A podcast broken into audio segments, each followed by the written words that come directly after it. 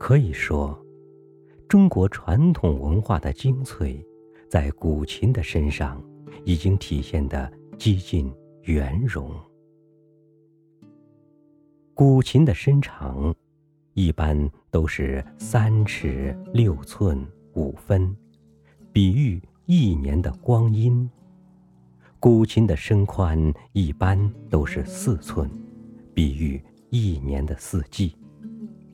一年共有十二个月，若是加上闰月，便会有十三个月份，而这个数目又恰好是一张古琴上作为音节的徽数的总和。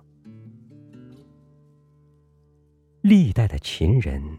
都特别强调环境的优雅，因为只有在这种环境里，才能生动地体现出天人合一的理念。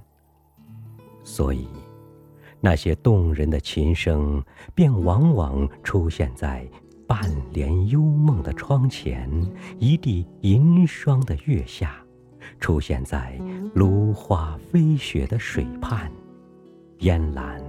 笼罩的山林，众多的琴曲都特别注重心境的淡泊，因为只有在这种心境里，才能充分的表达好境由心造的真髓。所以，那种澄澈的情感，便往往进入了对历史的凭吊。对前贤的敬仰，对亲情的怀想，对故人的挥别，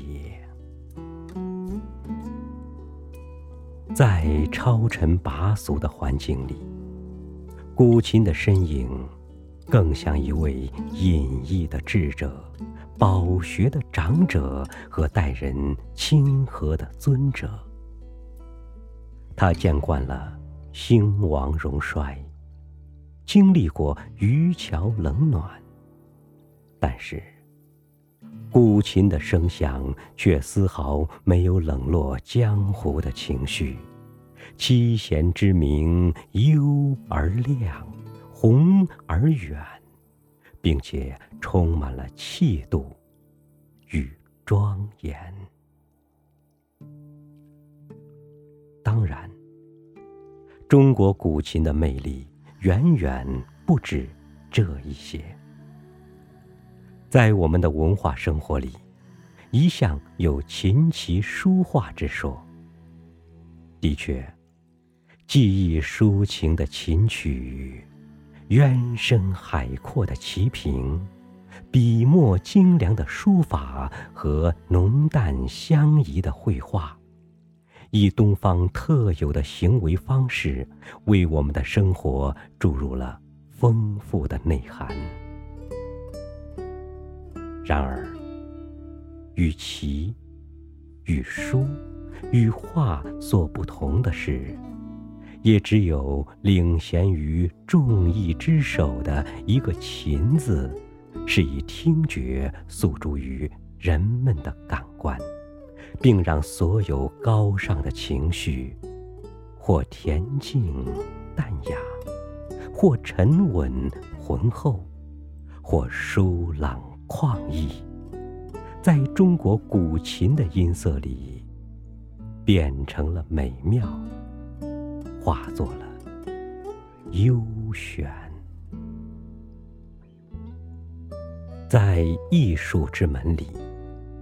中国古琴形成了包括琴器、琴曲、琴学、琴道、琴人等诸多内容在内的古琴理论。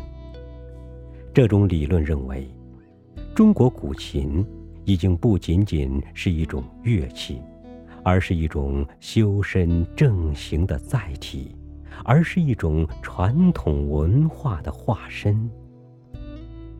中国古琴需要技巧，需要悟性，但是他对秦人的学养有着更高的要求，他对秦人的品德有着更深的希望。